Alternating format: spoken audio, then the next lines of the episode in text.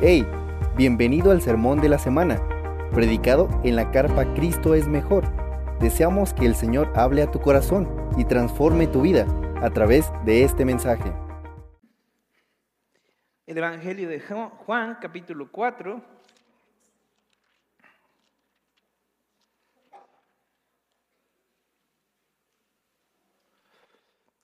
Armandito, ¿me ayudas con los ventiladores? O sí, ahí están. ¿No tienen calor?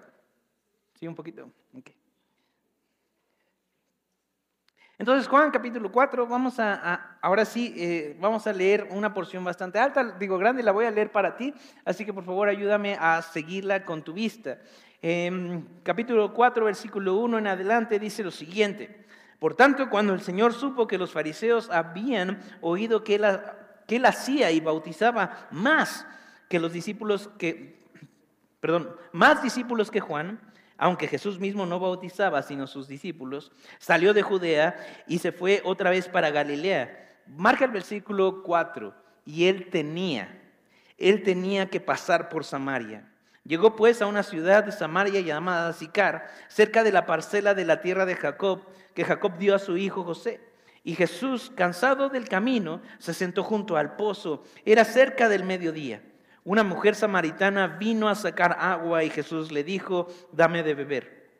Pues sus discípulos habían ido a la ciudad a comprar alimentos. Entonces la mujer samaritana le dijo, ¿cómo es que tú, siendo judío, me pides de beber a mí, que soy samaritana? Porque los, judíos no tienen tratos con los samaritanos. Eso es una nota del, redactor, de, de Juan mismo. Jesús le respondió, si tú conocieras el don de Dios, ¿y quién es el que te dice, dame de beber? Tú le habrías pedido a él y él te hubiera dado agua viva. Ella le dijo, Señor, ¿no tienes con qué sacarla? Y el pozo es hondo. ¿De dónde pues tienes esa agua viva? ¿Acaso eres tú mayor que nuestro padre Jacob, que nos dio el pozo del cual bebió él mismo y sus hijos y sus ganados? Jesús le respondió, todo el que beba de esta agua volverá a tener sed, pero el que beba del agua que yo le daré no tendrá sed jamás sino que el agua que yo le daré se convertirá en él, en una fuente de agua que brota para vida eterna. Señor, le dijo la mujer, dame de esa agua para que no tengas sed ni venga hasta aquí a sacarla. Jesús le dijo, ve y llama a tu marido y ven acá. No tengo marido, respondió ella. Jesús le dijo, bien has dicho, no tengo marido, porque cinco maridos has tenido y el que ahora tienes no es tu marido. En eso has dicho la verdad. La mujer le dijo, Señor, me parece que tú eres profeta. Nuestros padres adoraron en este monte y ustedes dicen que en Jerusalén está el lugar donde se debe de adorar. Jesús le dijo, mujer, cree lo que te digo, la hora viene cuando ni en este monte ni en Jerusalén adorarán ustedes al Padre. Ustedes adoran lo que no conocen, nosotros adoramos lo que conocemos, porque la salvación viene en efecto de los judíos. Pero la hora viene y ahora es cuando los verdaderos adoradores adorarán al Padre en espíritu y en verdad, porque ciertamente a los tales el Padre busca que lo adoren. Dios es espíritu y los que adoran deben adorar en espíritu y en verdad. La mujer le dijo, sé que el Mesías viene, el que es llamado el Cristo. Cuando Él venga, nos declarará todo. Jesús le dijo, yo soy el que habla contigo. Familia, ¿por qué no oramos? Señor y Dios, gracias por esta porción, gracias por esta tarde, gracias por cada uno de mis hermanos. Señor, disponemos nuestro corazón delante de ti. Señor, tú eres ese gran yo soy. Tú eres la fuente de agua de vida, Señor. Y mi rey, quizá hoy eh, puedas darnos cuenta, Señor, de que a veces nos hacíamos con cosas, con situaciones, con personas que no son tú. Así que concédenos, Señor, una vez más y una vez más y una vez más sumergirnos en ti. Quítame de en medio, Señor, habla tú y mi rey, enos aquí. En tu precioso nombre, Jesucristo. Amén. Muy bien, familia.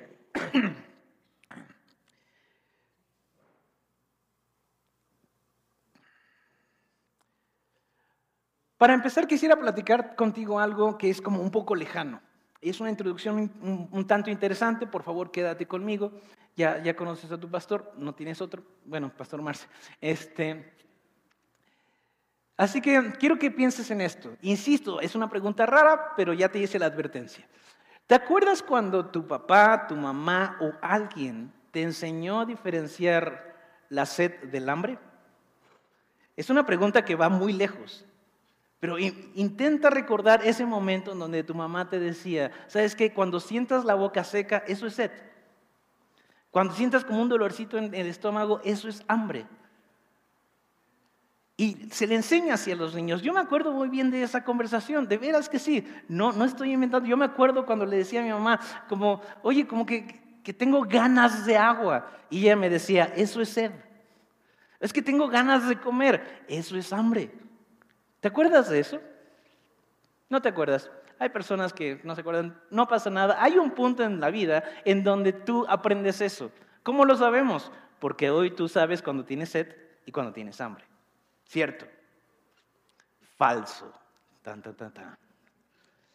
Mira, tengo 33, casi 34 años caminando en esta tierra y es vergonzoso para mí decirte que a mí me tuvieron que enseñar hace poquito cuál es la diferencia entre el hambre y la sed. Cuando en estos esfuerzos, como tú sabes, el hipotiroidismo es complejo y, hablo mucho de eso, pero en estos intentos de cómo bajar de peso, etcétera, etcétera, vamos con una nutrióloga y la nutrióloga platicó con nosotros algo bien interesante y nos dijo, oye, ¿qué haces cuando tienes sed? Y yo, pues tomo agua. ¿Y qué haces cuando tienes hambre? Pues como. ¿Y cómo sabes que cuando sientes el impulso de comer, lo que, lo que necesitas no es comida, sino agua. Y entonces la nutrióloga nos dio un baile explicándonos, de veras, es, muy vergonzoso, y por eso me pongo en la plancha delante de ti, explicándonos, es que a veces tú sientes el deseo de comer, pero tu cuerpo no necesita comida, tu cuerpo necesita agua. Y ahí tienes a la nutrióloga explicándonos. ¿Sabes qué? Es curioso porque cuando sientes este impulso, tú puedes tener un plato de verduras enfrente y no te lo vas a comer. Este impulso te lleva a comer papitas y pan o coca. Entonces, hay un problema. Hay un, hay un desbalance en tu entendimiento de lo que es el hambre y lo que es la sed. Entonces, a lo mejor tú eres un experto en esto y tú no tienes este problema, gloria a Dios por eso. Pero cuando yo me enfrenté a esto, yo dije, wow, tengo 32 años en ese momento y no sé cuándo tengo sed y cuándo tengo hambre. Y ya, Ahora cada vez que siento como un retortijón, me aseguro de que no sea hambre, simplemente quizás sea sed. Y es cierto, voy, tomo agua y vaya, o sea, no hay necesidad de abrir el, el, refri y como atascarme de algo que no necesito. Eso solamente es una introducción y a lo mejor tú vas a poder decir o platicar, ah, qué introducción tan interesante, o quizá si, si, si eres de los míos puedes cuestionarte la validez de esta introducción, pero quiero preguntarte esto. Si eso pasa con el cuerpo de alguien, ¿Qué pasa con su alma? Es decir, ¿quién y cómo, ojo, quién y cómo te, enseñó, te enseñaron a diferenciar tu necesidad de Dios? Así como alguien me enseñó a mí mi, diferenciar mi necesidad de agua o mi necesidad de comida, ¿quién y cómo me enseñó a mí o a ti tu necesidad por Dios? ¿Quién te enseñó a que cuando tú sientes la necesidad de Dios, no te satisfagas con algo más que no es Dios? Como yo, que cuando sentía sed iba por unas papas o un gansito, unos roles, unos chocorroles. ¿Me estoy dando a entender? ¿Quién nos, le enseñó a nuestra alma que cuando tenía este retortijón, esta necesidad de Dios, nosotros no vamos por un afán de éxito? ¿Quién nos enseñó a diferenciar que cuando nosotros sentimos la necesidad de aprobación o de afirmación, no la tendríamos que saciar en las personas, sino en Dios mismo? ¿Quién nos enseñó eso? ¿Cómo nos enseñaron eso? Porque tu alma tiene impulsos muy, muy similares a los que nuestro cuerpo tiene. Tu alma tiene sed. Muchos de nosotros hoy tenemos sed. Varios de nosotros quizá hasta problemas hemos tenido porque no hemos sabido cómo saciar esa sed. Y hemos tratado de beber cosas o comer cosas para saciarnos que no nos han llenado.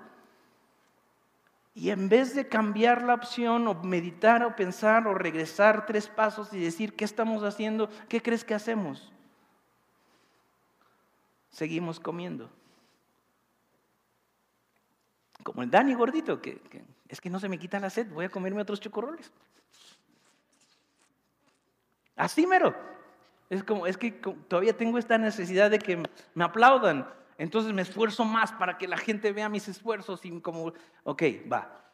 Es que todavía no llego, todavía no estoy ahí en, en la cima, en, la, en el culmen del éxito profesional. Entonces voy a hacer y deshacer y voy a esforzarme para llegar ahí. Y cuando llegas ahí te das cuenta de que hay un, hay un paso más. Hay una montaña más, hay una cima más. Entonces cuando te sacias. ¿Me estoy dando a entender, iglesia? Entonces, en este, en este domingo, en esta tarde, quiero hablar contigo de sed. De eso. Pero de una sed que no es la que sentimos cuando estamos deshidratados. Esa sed que tenemos todos de Dios. ¿Y cómo la saciamos? Todos tenemos esa sed, muchachos. Y todos, no hay uno acá que no haya probado tratar de saciarla con algo que no es Dios. Entonces vamos a dar la vuelta a las páginas unos siglos antes de este encuentro con la samaritana. Una vez más nos vemos con el pueblo de Israel negando a Dios como es su costumbre. Acuérdate de este ciclo en donde una y otra vez este Israel como negaba al Señor, le daba la espalda, se iba tras sus ídolos, tras los baales, etcétera, etcétera. Y entonces el Señor manda a un profeta, este profeta se llama Jeremías. Muy bonito nombre, pero ya te los ganaron. Este, Jeremías tiene un, discurso bien importante por parte de Dios. Ahora, por favor, toma tu Biblia y acompáñame allá a Jeremías capítulo 2, versículo 11.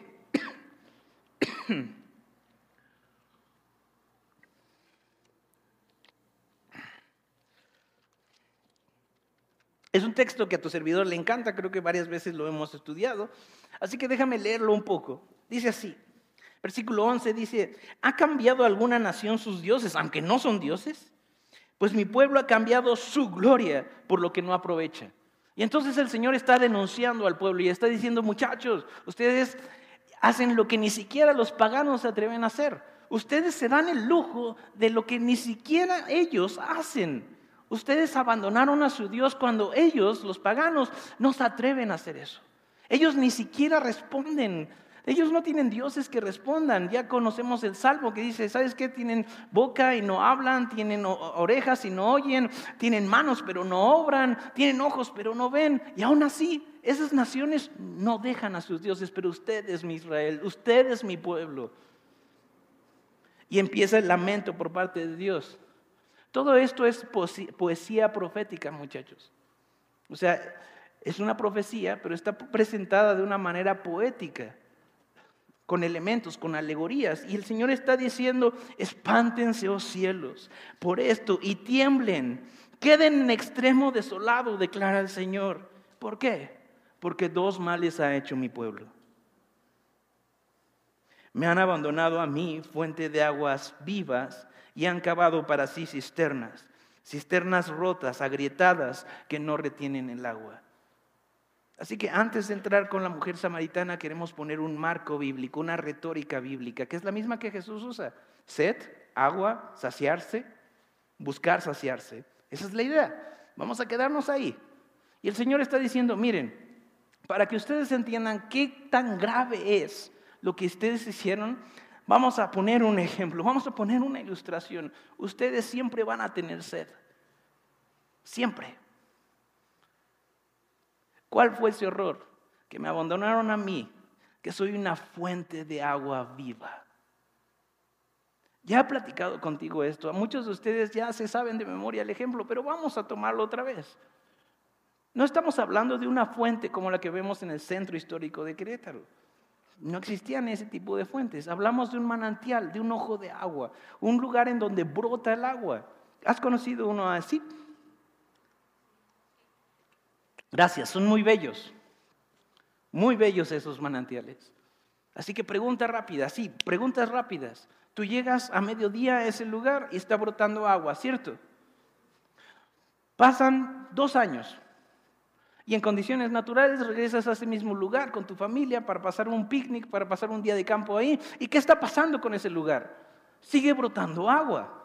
No se acabó. Es una fuente interminable, inagotable de agua. ¿Por qué intercambiaron los israelitas esta fuente de, satisfacción para saciar su sed por cisternas?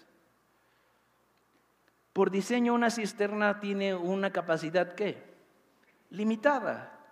Pero no las hicieron bien. Ellos dejaron a Dios y como todo sistema religioso implica un esfuerzo. Tú sálvate, tú sáciate.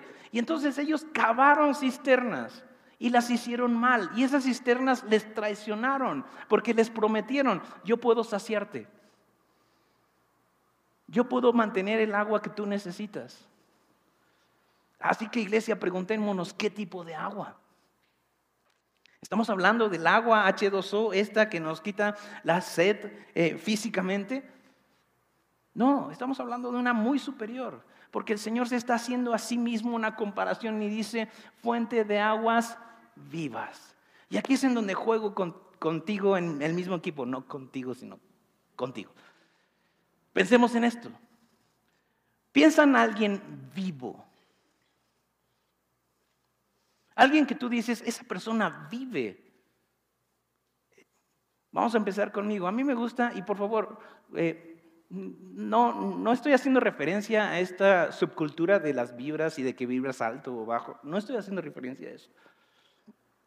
Pero me gusta mucho la frase vibrante.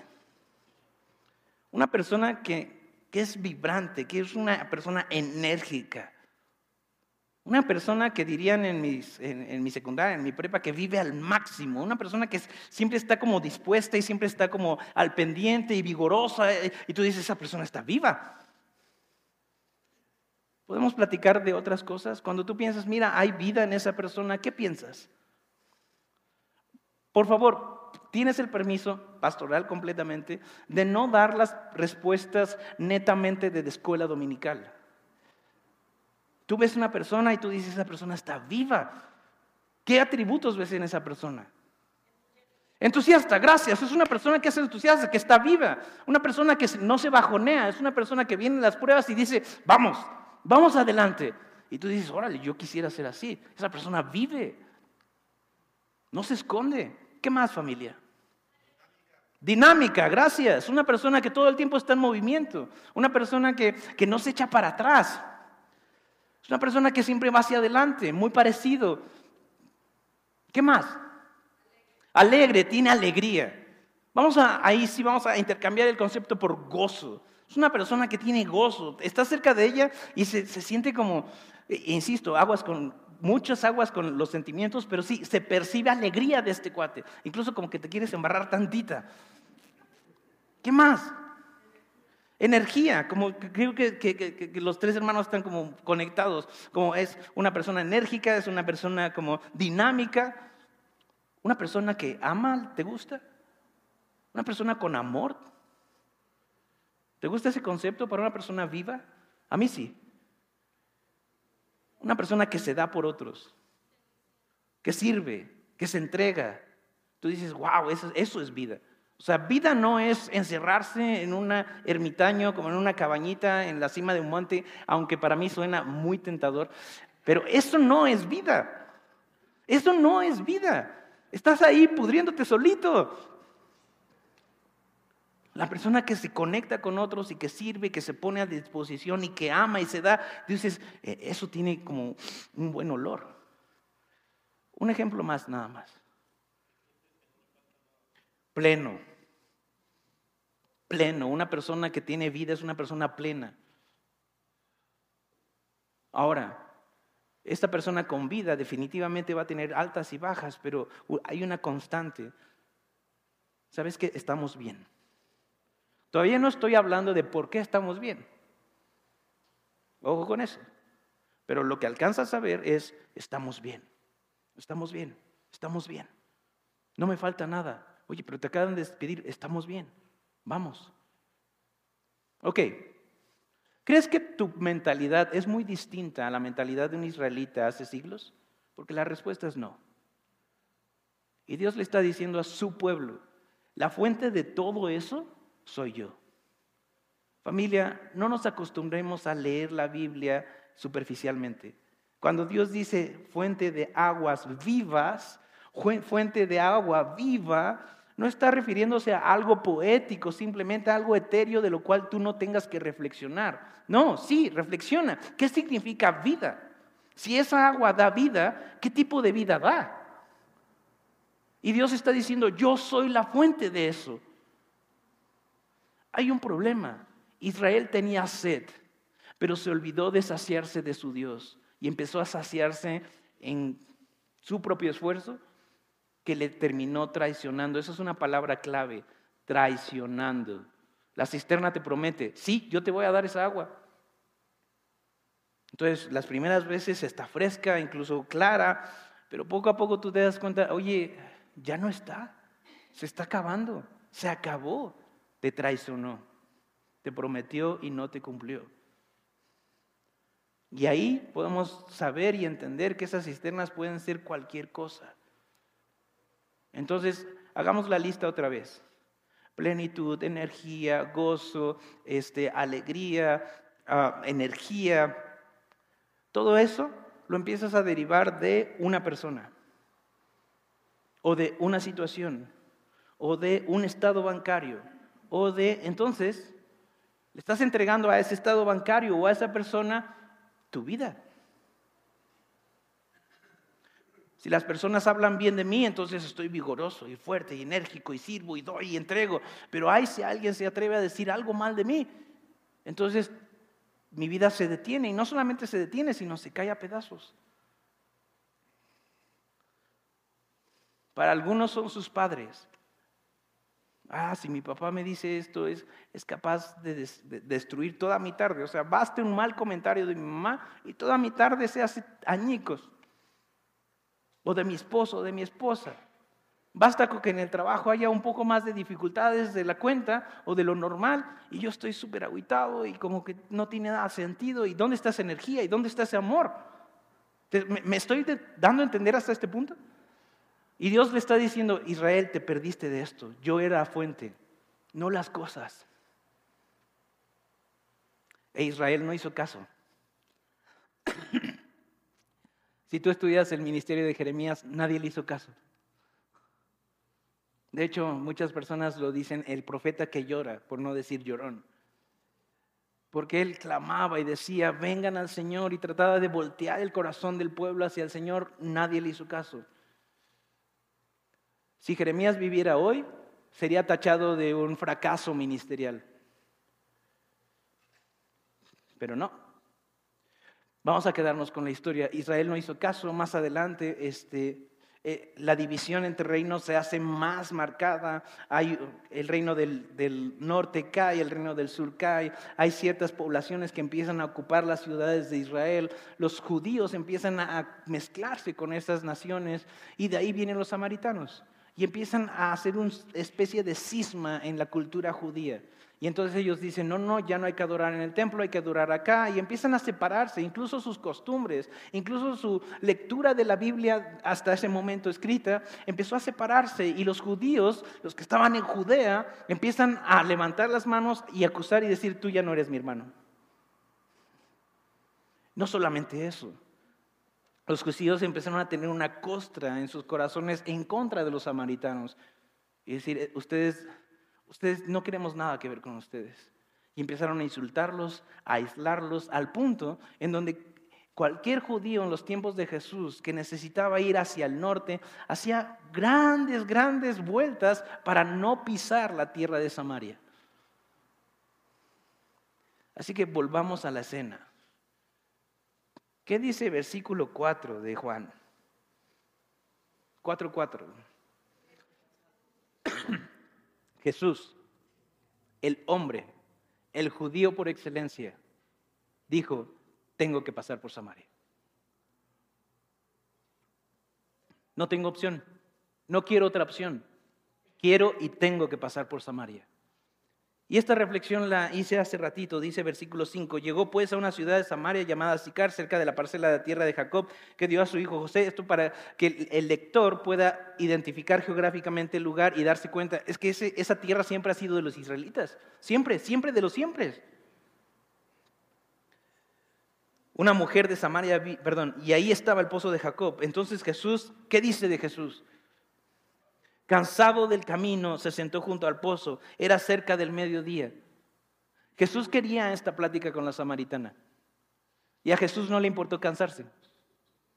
para tener esta plática con la samaritana. Jesús tuvo que estar al sol del mediodía para encontrarse con esta mujer. Tampoco le importó. Voy a hacer un adelanto en todo esto. Sabes que en mis predicaciones normalmente me adelanto los puntos importantes.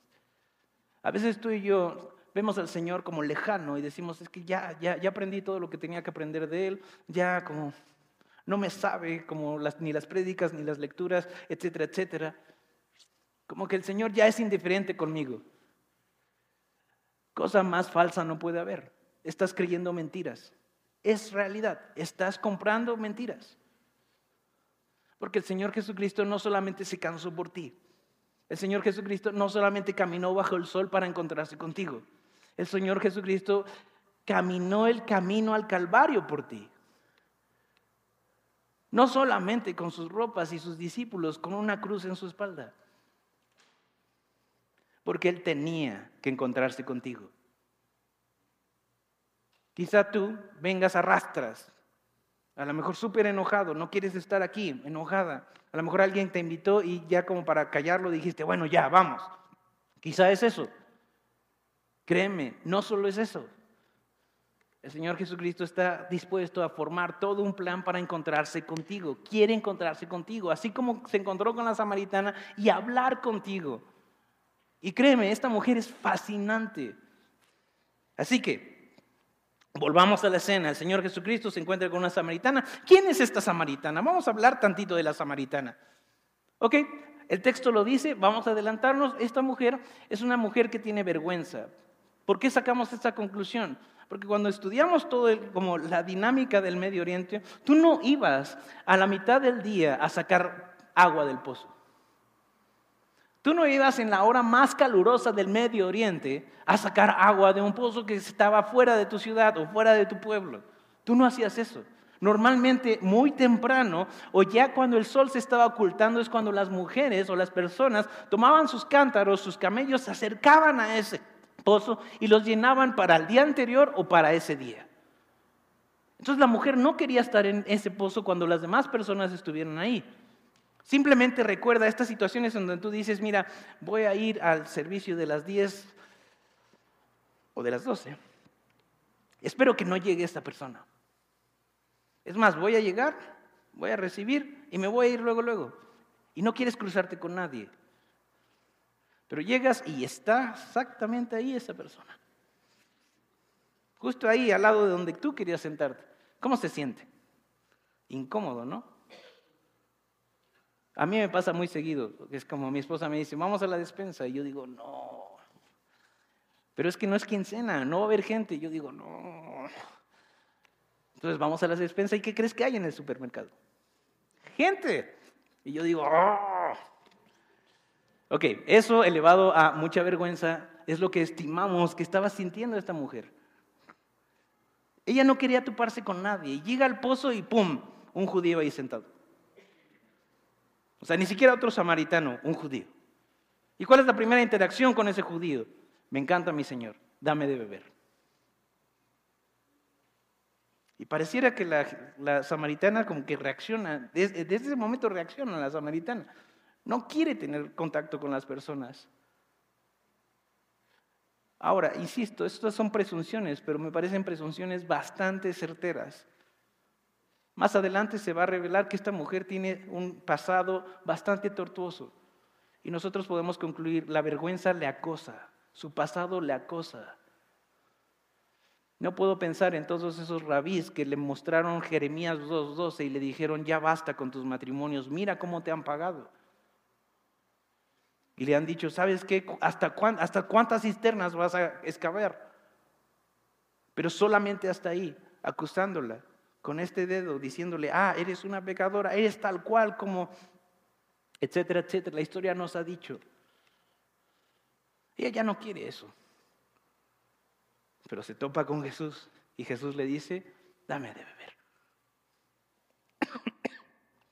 Entonces,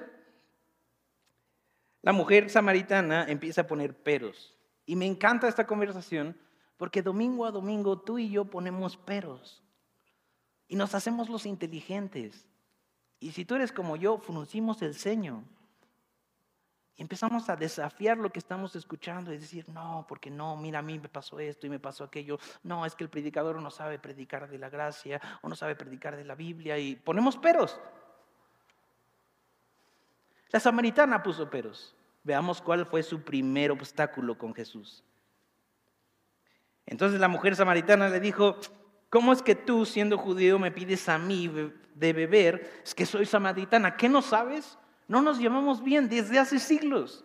Desde hace siglos estamos peleados, no, tu pueblo y el mío. ¿No te digo el memo? ¿No te dijeron tus abuelos? ¿No te enseñaron? Es más, ¿por qué estás aquí? Debiste de dar toda esa vuelta alrededor de Samaria para no pisar nuestras tierras.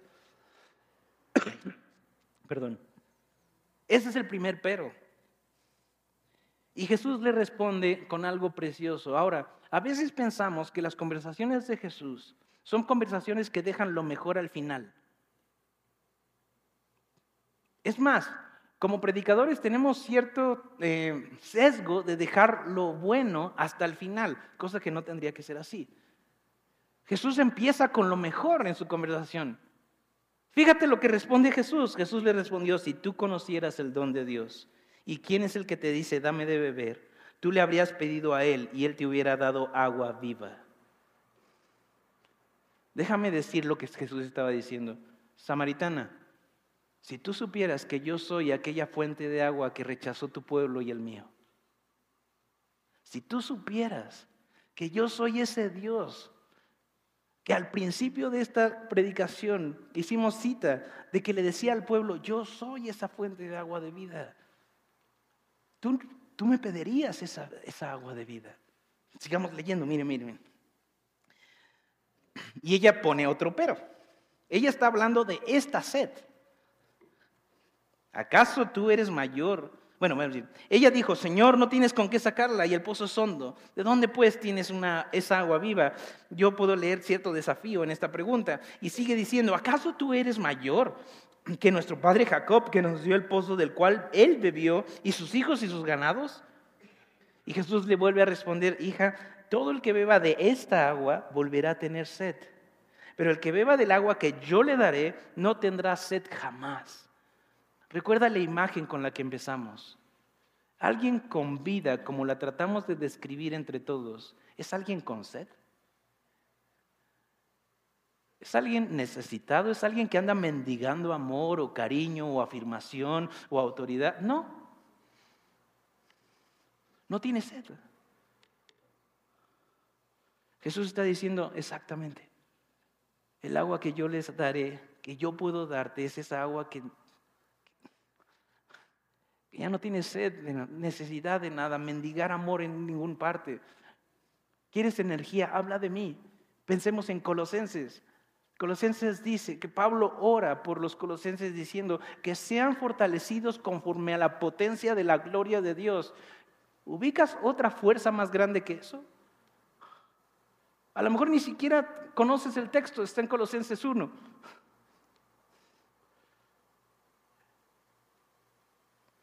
Así que de ahí podemos partir que los creyentes, con enfermedad o sin enfermedad, con tos o sin tos, podemos ser fortalecidos conforme la potencia de la gloria de Dios. ¿Qué fuerza más grande que hay en esa?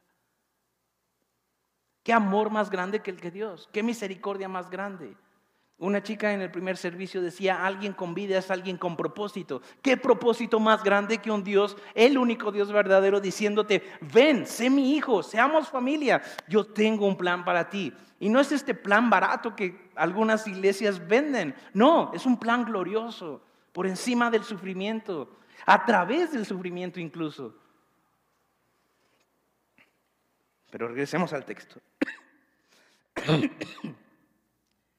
Pero el que beba del agua que yo le daré no tendrá sed jamás, sino que de él, perdón, sino que el agua que yo le daré se convertirá en él una fuente de agua que brota para vida eterna. Entonces el Señor Jesús toma Jeremías 2, 12 y 13 y lo estira una yarda más, una milla más, un kilómetro más y dice, ¿sabes qué? No solamente soy la fuente de agua de vida, sino que cuando bebes de mí, yo voy a habitar en ti, de manera de que de ti brotarán torrentes de agua de vida. Esos torrentes que el pueblo de Israel rechazó siglos atrás, son los mismos torrentes que yo quiero poner en mi pueblo. ¿Te das cuenta de lo que está pasando?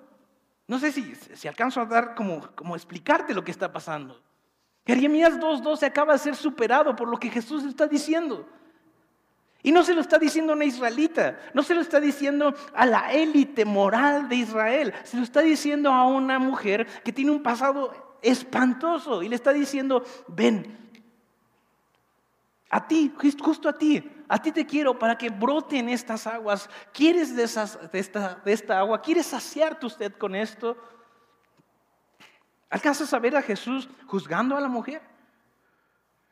¿Alcanzas a ver a, Jesús como pateando a la mujer, humillando a la mujer? No. Conversación tras conversación, diálogo tras diálogo, ves a Jesús invitándola. Invitándola. Señor, le dijo la mujer, dame de esa agua para que no tengan sed ni venga hasta aquí a sacarla. Y la, la, mujer samaritana todavía está como yéndose como por la tangente, todavía está volando el balón, está todavía pensando en este tipo de sed. Claro, ya la armamos. Si este hombre me da de esa agua, jamás voy a tener que tener una interacción con otras mujeres. Si este hombre me da esa agua que dice, jamás voy a tener que venir a este maldito pozo otra vez. Si este hombre me da de esta agua, jamás voy a tener que esta necesidad de interactuar o de exponerme. Pero el Señor no está hablando de esta sed, está hablando de una muy superior.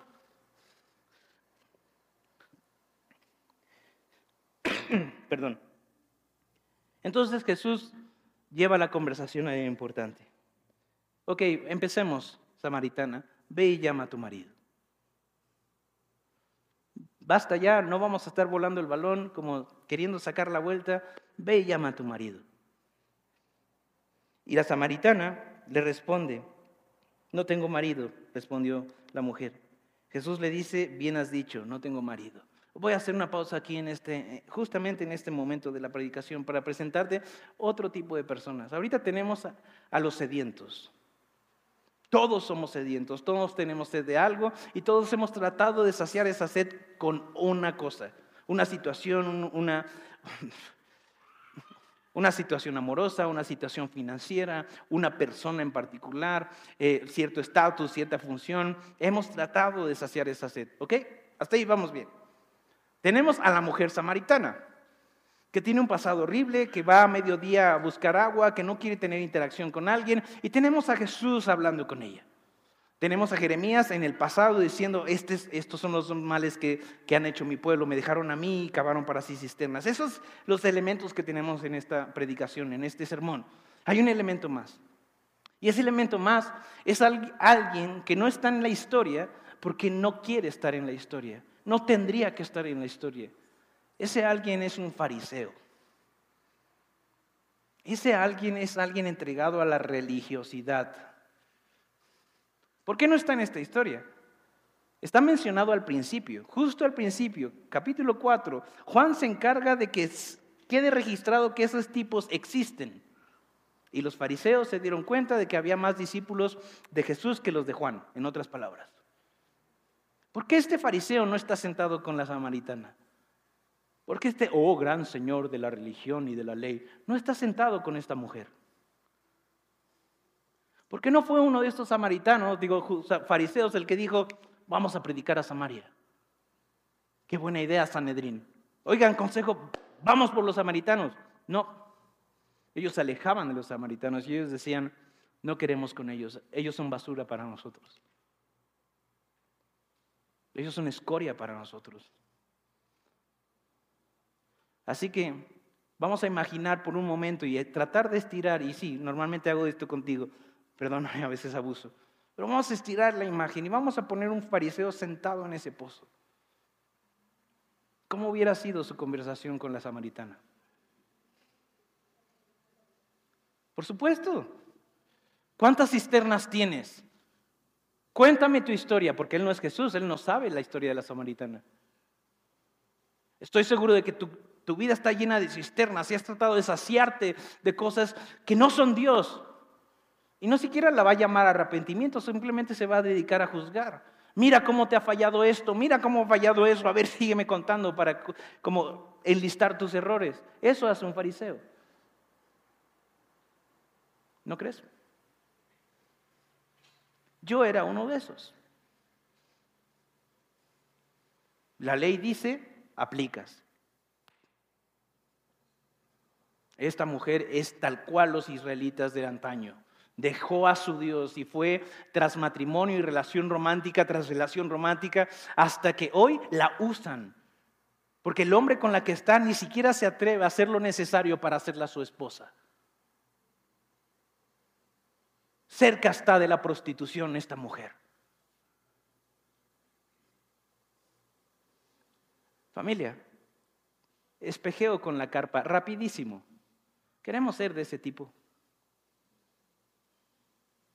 Ahora, es bien fácil decir no, ciertamente. Pero enciérrate un ratito en tu corazón y pregúntate, ¿yo he sido así? Mi primera reacción ante alguien pidiendo ayuda.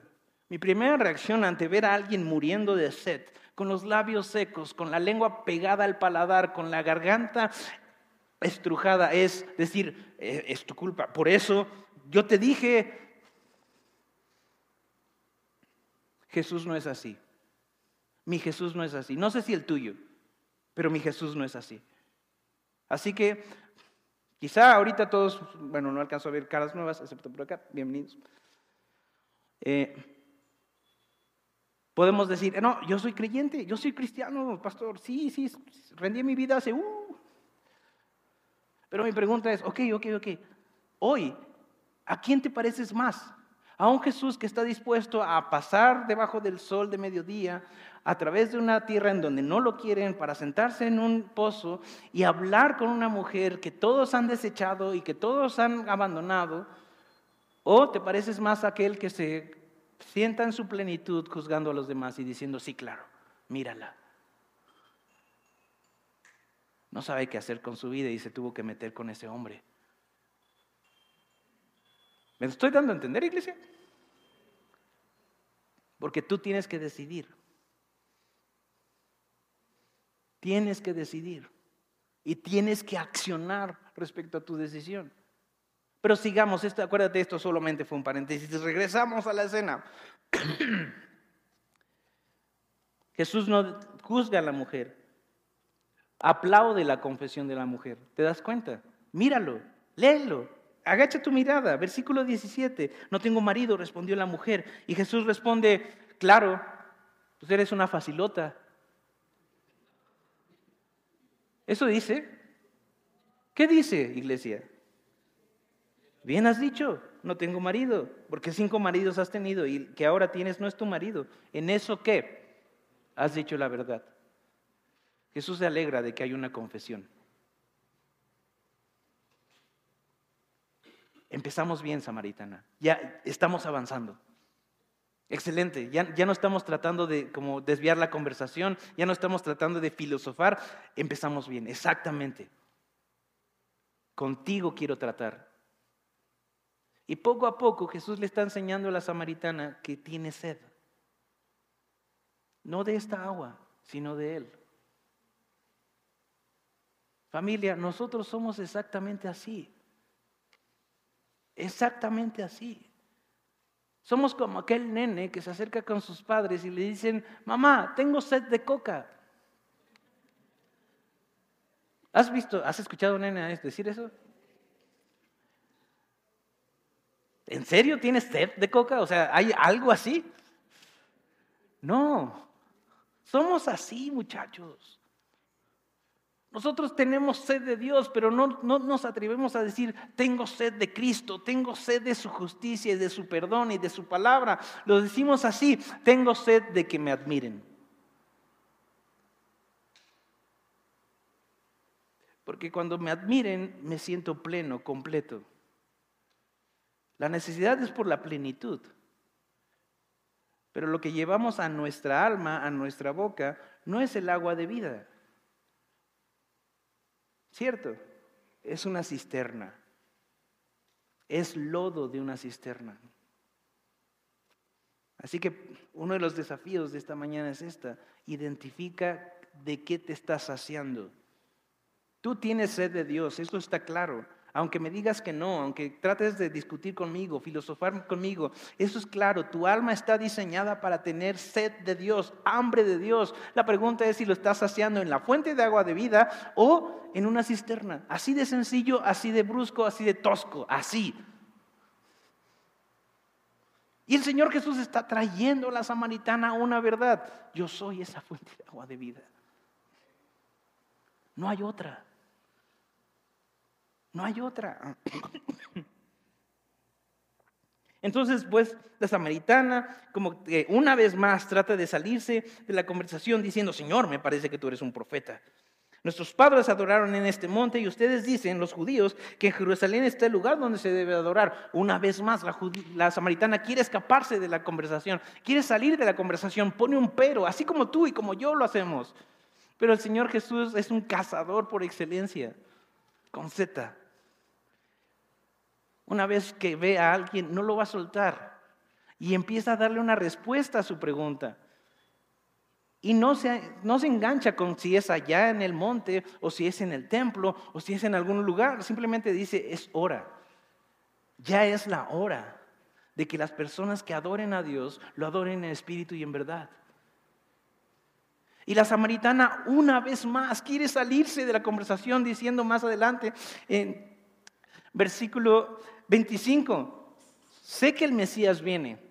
Cuando Él venga, lo escucharé. La samaritana está tratando de cerrar la conversación. Tiene al Dios del universo diciéndole, ven, yo quiero darte esa agua de vida. Ven, no solamente quiero eso, sino quiero que de ti broten manantiales y torrentes de agua de vida. Tiene a Jesús diciendo eso y ella está tratando de cerrar el telón. Cuando el Mesías venga, a Él escucharé. Él va a revelar cuáles son las verdades. Y Jesús dice, yo soy. yo soy. Me encanta el Señor Jesucristo. Jaque mate. La samaritana no tiene a dónde ir. Se le acabarán sus peros. Solamente tiene la misma decisión que tú tienes hoy. ¿Vas a seguir saciándote de cisternas rotas? ¿O de una vez por todas vas a entregarte y decir, Señor, aquí estoy, dame de tu agua, dame de ti, de esa agua de vida ¿Me estoy dando a entender, iglesia?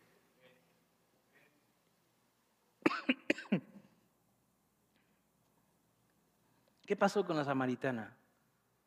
Curiosamente, la samaritana se convirtió en una de los primeros dos misioneros que el Señor Jesucristo mandó al campo. Es preciosa esa imagen. Después de su riña con el Señor y de sus peros y de sus, como tratar de filosofar, ella se rinde y dice, este es el Cristo y va a su pueblo. Ahora, piensa en esto, va al mismo pueblo que normalmente ella quiere evitar. Va con aquellas personas que normalmente ella no quiere ver. Va con aquellas personas de las cuales ella se esconde. Fíjate en ese detalle. Y regresa a su pueblo y empieza a decirles a todos, oigan, creo que encontré al Cristo. Oigan, encontré al Mesías. Este hombre acaba de decirme todo lo que yo he hecho, haciendo referencia en que Jesús conocía muy bien su pasado. Y curiosamente, porque ahora en la boca de esa misma samaritana, el pasado que le acosaba, el pasado que la atormentaba, ahora es una herramienta. El pasado del cual ella corría y huía, ahora es una herramienta. Este hombre me dijo todo lo que fui. Ya voy, ya voy. Es que los de flechas vienen y se asoman. Perdónenme, muchachos.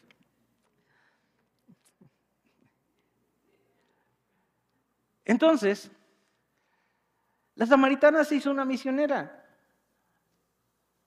En el siguiente episodio, en el siguiente escenario, en el siguiente versículo, ríos de agua viva ya brotaban de ella. ¿Pasó una serie de discipulados? No. ¿Pasó 10 o 30 años en la escritura? ¿Pasó un seminario? No. Conoció a Jesús. Le creyó a Jesús. Y muchos creyeron en ella y vinieron con Jesús al punto en donde le rogaron, quédate. Y el Señor se quedó dos días más en esa zona, predicando de las buenas noticias. Así que definitivamente entre nosotros, entre nuestras filas, hermanos, hay pasados que todavía acosan. Es que tú hiciste esto y tú hiciste aquello, mira tus cisternas, mira cómo te pagaron, mira las traiciones, casi casi te azotan.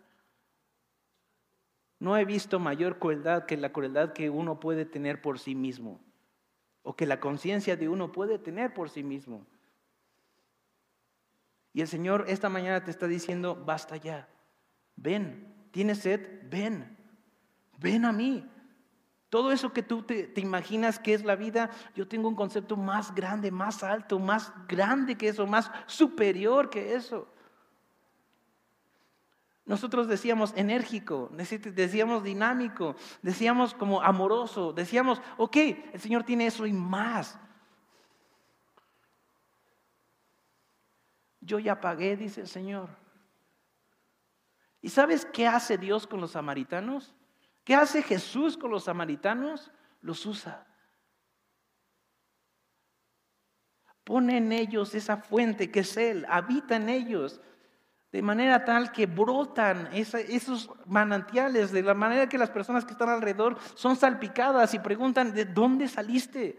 ¿Qué pasó con tu carácter? Tú eres una piedra, ¿qué pasó? Y tú tengas que decir, me encontré con Jesús. Ya basta de mi carácter de, es que yo soy así, es que mi familia, es que bla, bla, bla. ¿Sabes qué? Perdón, ma, perdón hermano, pero al carajo si soy Ávila o Altamirano. Yo soy un hijo de Dios. También estudié una licenciatura, ok, va, también, va y con eso. Estudié un seminario, ok, va y con eso. Que estoy en la maestría, va y con eso. Yo soy un hijo de Dios. Lo que brota de mí no es alta teología estudiada en X o Y seminario. Lo que brota de mí es agua de vida. Me estoy dando a entender, iglesia. ¿Qué brota de ti?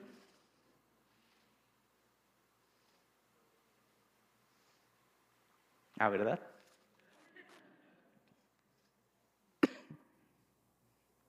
Hay una historia más y con esto termino.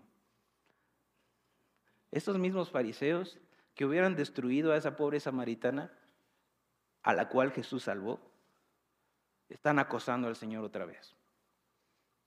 Y están tratando de, como siempre, ponerle el pie y decirle, oye, Señor, ¿cuál es el máximo mandamiento? ¿Te acuerdas de eso? Y el Señor les pregunta, bueno, ¿qué dice la ley? Y entonces un vivaracho por ahí decía, bueno, amarás al Señor tu Dios con todo tu corazón, con toda tu mente, con toda tu fuerza, y amarás a tu prójimo como a ti mismo. Y el Señor le dice, bien has dicho, veías eso. Y el fariseo, me, imagino los conflictos del fariseo. O sea, esto es una eh, especulación, muchachos, pero yo me imagino claro el fariseo teniendo broncas con su vecino, así súper broncas, yo me imagino al fariseo como ya harto de sí mismo de ser tan juicioso con las personas y para justificarse le dice al Señor Jesús, bueno, ¿y quién es mi prójimo? Pues mi prójimo son mis cuates del consejo, ¿no? Los del Sanedrín. Mi prójimo es ese que se viste igual de mí, que, que, yo, con todos estos como ornamentos y filacterías, etcétera, etcétera. Ese es mi prójimo, ¿no? Y el Señor Jesús presenta una historia. Un hombre fue asaltado, molido a golpes, dejado en el camino como muerto. Y pasa un levita, la élite del sacerdocio en Israel. ¿Y qué hace ese levita? Pasa de largo. Después pasa un sacerdote. Ahora, metamos contexto. En el tiempo de Jesucristo, si eras sacerdote tenías una de dos opciones. O eras un fariseo o eras un saduceo que para fines prácticos eran lo mismo. Ambos querían casar al Señor Jesús. Entonces pasa un sacerdote. ¿Qué hace el sacerdote? Se cambia de lado y pasa de largo. Y la tercera persona que pasa, ¿quién es? Un paria. una escoria, un rechazado. Ese es el que pasa. Y Jesús toma al samaritano y ¿dónde lo pone? Por encima del sacerdote, fariseo, saduceo, por encima del, del levita. Un samaritano. Lo toma, lo carga, lo lleva al mesón, cura sus heridas, venda sus heridas y paga su cuenta. Eso es lo que Jesús hace cuando salva a samaritanos. Los hace agentes de su gracia. Los hace personas de quien brotan ríos de misericordia, ríos de agua viva. Yo me estoy predicando a mí mismo. A lo mejor tú piensas que yo te predico a ti. No, no, no. Los viernes en la noche, los sábados en la noche y los lunes, yo estoy predicándome esto. Y digo, no manches, Dani, ¿cuánto me falta? Pero gracias a Dios por Jesucristo, que se sienta en el pozo conmigo y me dice, bebe. Bebe. No me he movido, aquí estoy. Así que pregunta, quizá tu matrimonio, tu vida, tu vida entera, ahorita está pagando las consecuencias de haber querido saciar una sed por Dios con otras cosas. Tus sueños, tus anhelos, tus proyectitis. Es que el siguiente proyecto, y el siguiente proyecto, y el siguiente proyecto. A lo mejor tu vida matrimonial está hecha un asco por las cisternas que tú mismo construiste. Porque tú quisiste saciarte con alguien que no era Dios, quisiste saciar tu matrimonio, alimentar tu matrimonio con alguien que no era Dios, eras tú, era cualquier otra cosa. Quizá hasta hoy te topas con la dura realidad que el Dios que tú decías adorar, no lo adorabas. Para ti, yo te digo, déjame ayudarte. Déjanos ayudarte. Déjanos orar por ti. Jesús sí está dispuesto. Insisto, por ti el Señor Jesucristo no solamente pasó un día en el sol, por ti fue a una cruz a derramar toda su sangre y su vida. Por ti resucitó al tercer día. Por ti levantó personas para predicar el Evangelio. Por ti puso a personas a tu alrededor para que te invitaran y te dijeran, ven, yo conozco dónde está el agua y te apuntaron a Jesús. Quizá hoy sea el día en que una vez por todas tú puedas decir, ok, basta ya de cisternas.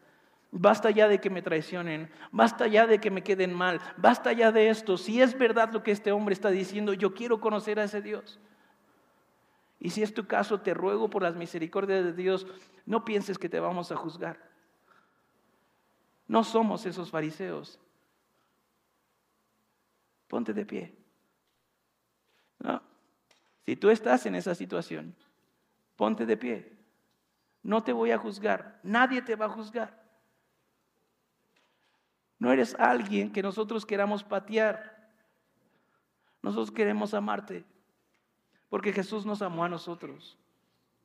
Allá atrás va a estar Nico. ¿Dónde está Nico? Nico. Queremos amarte, queremos orar contigo, queremos predicarte el Evangelio. Por favor, vence la misma vergüenza que sintió esa samaritana. Y párate. Acércate. Acércate. Por las misericordias del Señor, acércate. Basta ya de saciarte con lodo. para todos los demás. ¿Qué te parece si oramos y nos ponemos a cuentas con el Señor? Platicamos con Él. Señor y Dios, tú eres la fuente de agua de vida. Tú eres la fuente de agua de vida. Y ponemos estos hombres, estas mujeres que, que están batallando por levantarse o no, Señor, ya se levantaron en tus preciosas manos. Señor, ellos no son juzgados, ellos son amados. Esta iglesia no es una iglesia de fariseos ni saduceos, es una iglesia de samaritanos. Así que Señor, los ponemos en tus tiernas manos. Y nos ponemos a nosotros en tus tiernas manos. Escucha la oración de tu pueblo. Ahí donde estás, ¿por qué no platicas? Gracias por escucharnos. Si quieres saber más de lo que Dios hace con su iglesia, visítanos en Facebook e Instagram como la Carpa de Reunión o bien en nuestra página web cristoesmejor.com. Que Dios te bendiga y te esperamos el domingo.